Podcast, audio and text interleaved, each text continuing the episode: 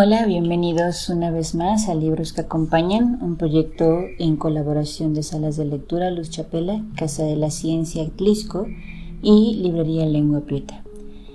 En esta temporada de muertos queremos leerles como varios relatos para que ustedes se contagien de esta penumbra de misterio y terror. Hoy les vamos a leer un pedacito de un gran libro que se llama Coraline de Neil Gaiman es una edición de Océano Salamandra y eh, esperemos que les guste. Los cuentos de hadas superan la realidad no porque nos digan que los dragones existen, sino porque nos dicen que pueden ser vencidos. Chesterton Capítulo 1 Coraline descubrió la puerta al poco tiempo de mudarse de casa. El edificio era muy antiguo, tenía un desván debajo del tejado, un sótano al que se accedía desde la planta baja y un jardín cubierto de vegetación lleno de viejos árboles de gran tamaño.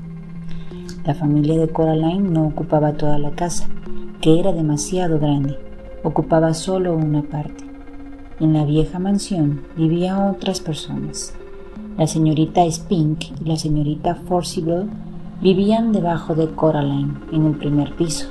Eran dos ancianas regordetas que compartían su vivienda con un montón de viejos terriers escoceses que tenían nombres como Hamish, Andrew o Jack. Ambas habían sido actrices, como le contó la señorita Spink a Coraline cuando se conocieron.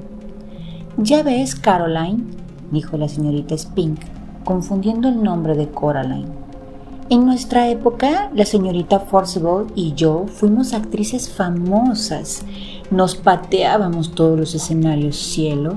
Oh, no dejes que Hamish coma ese pastel de frutas o se pasará toda la noche despierto por culpa de su estómago. Me llamo Coraline, no Caroline. Coraline, corrigió la niña. Encima del departamento de Coraline, en el tercero, Bajo el tejado vivía un anciano excéntrico que tenía una gran vivía un anciano excéntrico que tenía un gran bigote. Le contó a Coraline que estaba adiestrando ratones para un circo. No permitía que nadie los viera. Un día, mi pequeña Caroline, cuando estén preparados, el mundo entero admirará los prodigios de mi circo de ratones. Me has preguntado por qué no puedes verlos ahora, ¿No es lo que me has dicho? Mm, no, respondió Coraline con paciencia. Le he dicho que no me llamo Caroline, me llamo Coraline. Mm, la razón de que no puedas ver el circo de ratones, le explicó el hombre del departamento de arriba, es que aún no están listos. Necesitan más ensayos. Además, se niegan a interpretar las canciones que les he compuesto. Todas las canciones que he escrito para los ratones son graves, del tipo umpa umpa. Pero los ratones blancos solo tocan cosas aflautadas, algo así como tururú. Voy a probar con diferentes tipos de queso. Coraline no creyó que existiera el circo de ratones. Pensó que probablemente se trataba de una invención del anciano. Al día siguiente de cambiarse de casa, Coraline fue a explorar. Recorrió el jardín, que era grande. Al fondo había una antigua cancha de tenis, pero en la casa nadie practicaba ese deporte. La valla que rodeaba la pista tenía agujeros y la red estaba totalmente deshecha. Había una vieja rosaleda llena de rosales enanos consumidos por los insectos, un jardincito rocoso que era todo piedras, y un corro de brujas, es decir, un grupo de húmedos hongos venenosos de color marrón que olían fatal si se pisaban accidentalmente. También había un pozo. Al día siguiente de que la familia de Coraline llegase a la casa, la señorita Spink y la señorita Forcible advirtieron a la niña con gran insistencia de lo peligroso que era y le aconsejaron que no se acercase a él. Por eso Coraline decidió investigar para saber dónde estaba el pozo y mantenerse después a distancia prudencial. Lo encontró al tercer día. en un prado lleno de matas que había junto a las canchas de tenis, detrás de una arboleda. Era un círculo de ladrillos de poca altura semioculto entre las altas hierbas. Para que nadie cayese dentro, el pozo tenía una tapa de tablas de madera. En una había un agujerito y Coraline se pasó toda la tarde lanzando piedrecitas y bellotas y esperando oír el pluff de as y esperando oír el pluff que hacían al hundirse en el agua muy abajo. Coraline buscó también animales. Encontró un erizo, la piel de una serpiente, pero no a su dueña, una piedra que parecía una rama y un sapo que parecía una piedra. Había además un altivo gato negro que se sentaba en los muros y en los troncos de los árboles y la observaba, pero cuando se acercaba para jugar con él se escapaba. Y así pasaron las dos primeras semanas en la casa, explorando el jardín y los alrededores. Su madre la llamaba para comer y cenar. Coraline tenía que abrigarse bien antes de volver a salir, porque el verano estaba resultando muy fresco. Salían todos los días a explorar hasta que comenzó a llover y tuvo que quedarse en casa. ¿Qué voy a hacer ahora? preguntó Coraline. Lee un libro, respondió su madre. Pon una cinta de video, juega con tus juguetes, vete a dar lata a la señorita Spink o a la señorita Forcible, o al viejo loco del departamento allá arriba. No, replicó la niña. No quiero hacer eso. Lo que yo quiero es explorar. Ay, no me importa lo que hagas, comentó su madre, mientras no te metas en líos. Coraline se asomó a la ventana y contempló la lluvia. No era de ese tipo de lluvia que permite salir y caminar. Era muy diferente de la que cae a chorros del cielo y se aplasta contra la tierra. Era una lluvia implacable que en aquel momento estaba convirtiendo el jardín en un espeso lodazal. Coraline había visto todos los videos. Coraline había visto todos los videos, se aburría con sus juguetes y ya había leído todos sus libros. Encendió el televisor. Encendió el televisor y puso varios canales, pero solo había programas de opinión y hombres trajeados que hablaban de mercado de valores. Luego, por fin encontró algo interesante.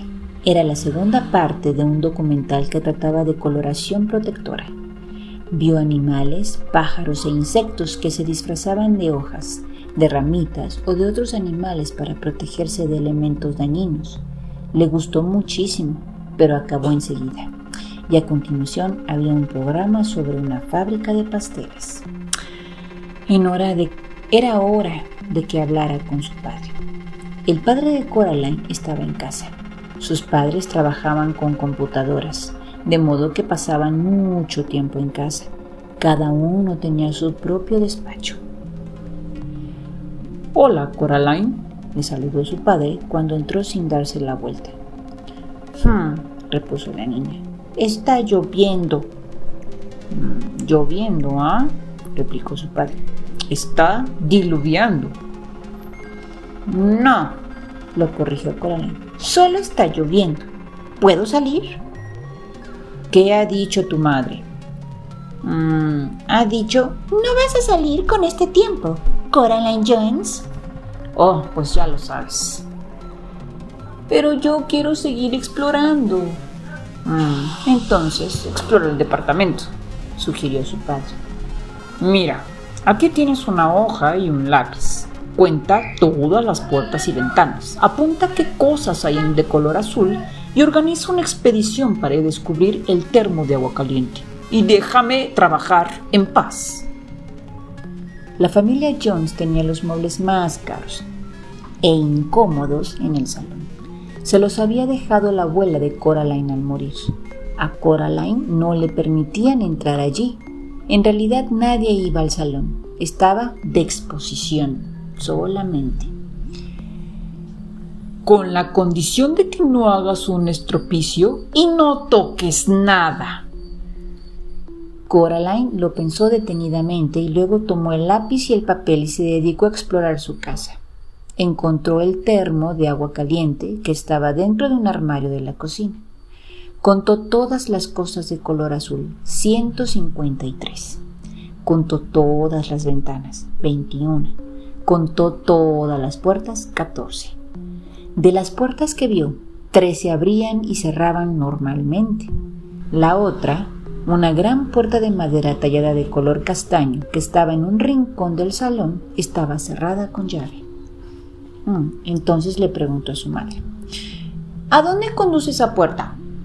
Mm, a ningún sitio, cariño. Tiene que llevar a alguna parte. Su madre negó con la cabeza. Ya verás, le dijo a Coraline. Se estiró y tomó un manojo de llaves que estaban sobre el marco de la puerta de cocina.